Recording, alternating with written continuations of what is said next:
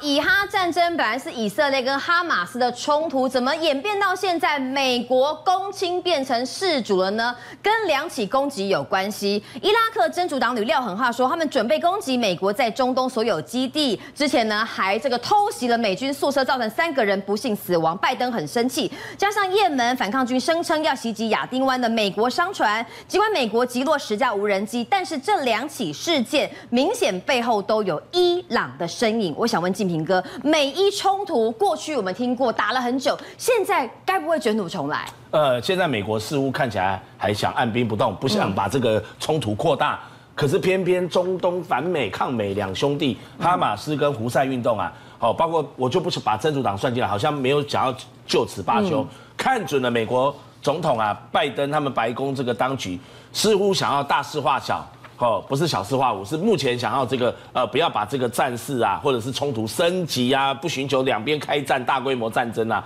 所以他们就极尽挑衅之能事。所以你来看到这个真主党的发言人，嗯，最近不是真主党后面所支持的，在伊拉克的这个伊斯兰呃圣战反抗的这个美国他们这些西方国家的这个呃组织吗？他们所支持的这些部队啊，他就说，哎。我他之前攻下了这个约旦驻美军基地，现在他又呛下说，我们组织里面有很多一大堆远程武器啊，可以打击所有中东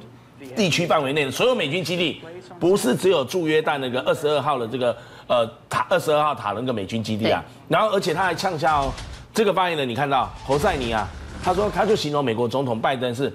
疯子，妈的疯子。只差骂的更难听而已，然后说让事态升级的这个情况啊，他说整个真主党的这个组织啊，要全力准备攻击美国在中东的所有基地。哦，做好所有准备啦。偏偏呐，无独有偶，我刚刚想说真主党哈马斯以外，还有一个也门的叛军，对，胡塞青年运动组织，一月三十一号的时候，才在也门的亚丁湾它的西南方六十九海里的这个地方啊，航行的时候呢，遭到了这个飞弹击中，后来右舷呢，就这个发生了大爆炸。其实这一艘商船它是挂赖比瑞亚国籍的，但是也门的胡塞运动青年组织他怎么证明它是美国的？它是美国商船，他是说是就是，他说是就是，它是美国的 KOI 号的商船。嗯、那这一艘商船呢，就从也门的哦塔伊斯省的这个地方，胡塞青年运动组织的基地啊。发射了这样的一个反舰飞弹，直接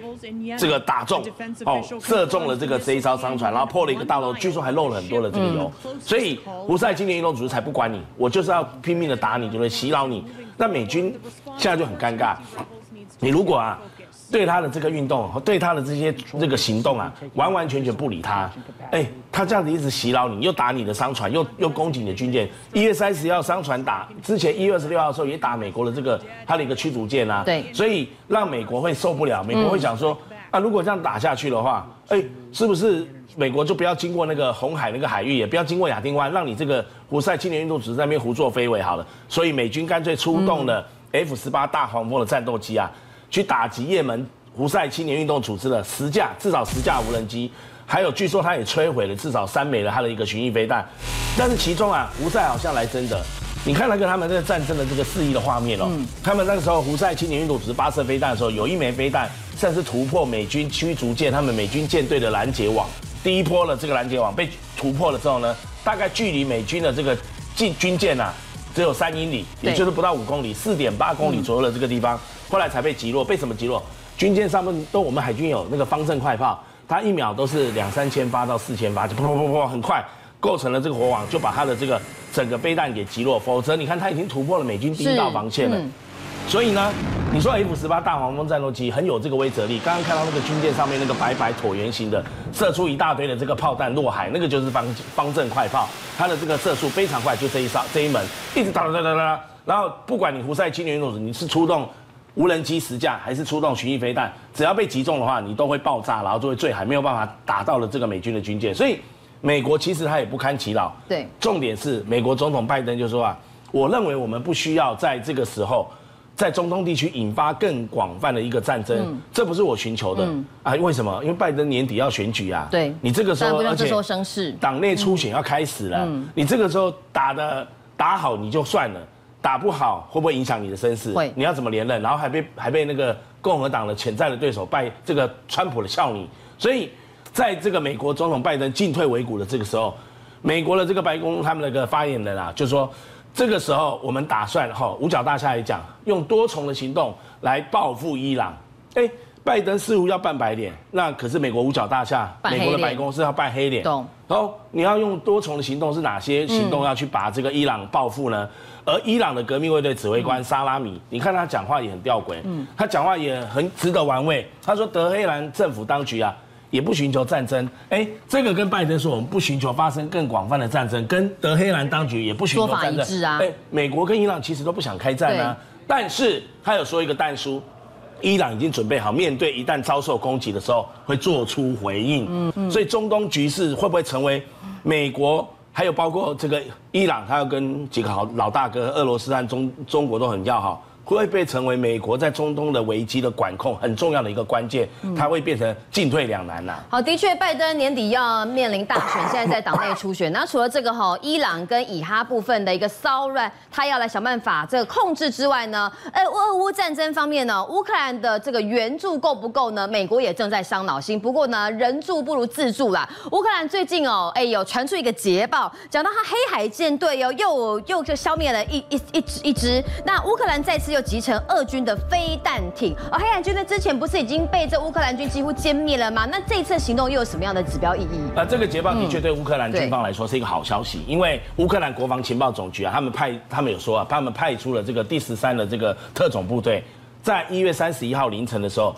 成功的在黑海地区的克里米亚半岛这个附近啊，摧毁了俄罗斯黑海舰队的伊凡诺维兹号飞弹快艇。你看到这个画面？晚上其实漆黑不见哈，很难去锁定这个目标。可是呢，一一这个乌克兰呢，他似乎已经这个知道他掌握了黑海舰队他所停泊的各式重要舰艇的位置，尤其是这个黑海舰队最重要的伊凡诺维兹号飞弹快艇。然后呢，他就开始派他的这个神风的这个无人无人，其实他有出动无人机，也有出动这个海上的无人快艇，就是无人艇跟无人机形成海跟空。两面的包抄夹击，那这种神风就是自杀自杀式的这个无人艇跟无人机一样，它靠近了这一艘伊凡诺维兹号飞弹快艇之后呢，它就爆炸了。爆炸了之后，你可以看到从夜视装备和那个影像看起来是火光四射。嗯，那第一艘爆炸之后，其实那一艘这个伊凡诺维兹号的飞弹快艇，它第一当时还没有这样的一个被击沉，然后紧接着还有一艘也是无人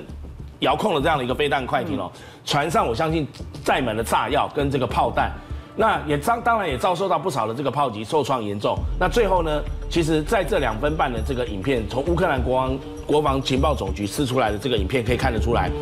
似乎啊这一艘俄罗斯黑海舰队的这个伊凡诺维斯号的这个飞弹快艇，在历经短短两分半，也就是一百五十秒的时间，两艘乌克兰的这个无人艇，再加上搭配好几架的这个无人机，自杀式的连番攻击下。它就在两分半里面，即这个整个沉没了。哇！沉没到海里面之后，嗯、那你要知道，嗯，我刚刚说花了一百五十秒时间，你知道它的价格对俄罗斯来说多重要？七千万美金啊！就一百五十秒就不见了。一百五十秒，这个两两亿多台币就这样子，嗯，两两二十一亿，沉入大海，二十一亿台币就这样沉入大海。嗯，而且这一艘飞弹快艇其实是俄罗斯黑海舰队里面少见的，算是行动，哦，它是非常快速的，因为它是五百吨级的排五百五十吨级的排水量。嗯它可以携带，你看那边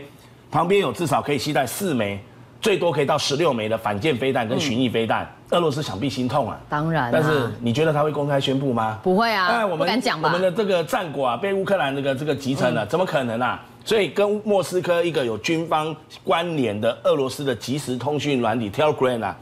它的账号里面就轻描淡写的说，嗯，乌克兰在一月三十一号的晚间，嗯，用了九架的这个。海空军的这个无人机、无人艇来攻击那个地区，但没有讲说什么东西被攻击，造成什么战损或伤亡，他不讲，不讲，他这样整个轻轻带过去，嗯、所以等于你要说他证实这个消息，等于是乌克兰公布了这个画面，眼见为凭。嗯、你要说他否认，明明就有这样的状况，你怎么否认？嗯，但是不是什么事情让乌克兰掌握这么厉害的这样的一个呃攻击的节奏，可以一下子又重创那个俄罗斯的军队呢？据说美国的这个秘密的军援。已经抵达了乌克兰的这个战场，乌克兰的军方反守为攻的这个秘密武器就在于说，美军不断的一些军援给他武器，让他可以增添他更多的这个战果去收集回来。那除了夜间袭击哈夜袭集成了这个黑海舰队的这个飞弹快艇之外，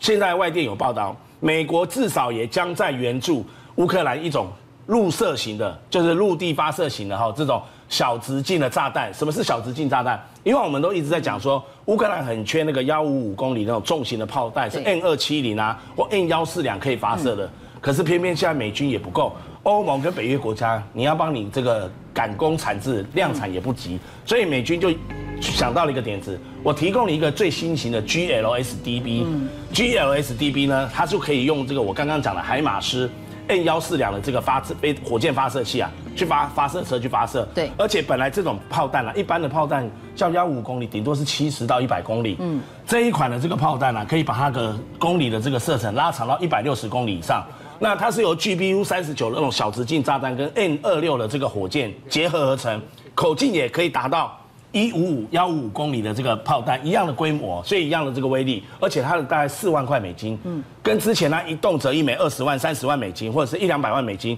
那个不能比啊，所以算是成本，它可以控制在范围内。那目前听说已经秘密抵达了这个乌克兰战场。嗯、那如果在大规模投入，让这个乌克兰军方配备的话，这种 GLSDB 肯定会变成打击俄罗斯军方的一个重要的利器。因为至少它的火力不会逊于一般的幺五五公里的炮弹嘛。但偏偏这个时候啊，欧盟也传出来援助乌克兰的好消息，就是本来之前匈牙利的总理奥班，他一直挡住要欧盟要援助乌克兰的五百亿欧元的这样一个援助案。那其实，在呃二月一号的时候，欧盟二十七国领导人。也一致同意要提供乌克兰五百亿欧元的这样一个援助案。那时候，冯德莱恩主席还说，希望美国也能够跟进，提供乌克兰六百多亿美元的援助案。所以呢，看着欧盟开始大动作了，就看美国下一步要。政界、商界、演艺界跨界揭秘，重案、悬案、攻击案、拍案惊奇，新闻内幕、独特观点，厘清事实，破解谜团。我是陈明君，我是李佳明，敬请锁定《五七新闻网》，真相不漏网。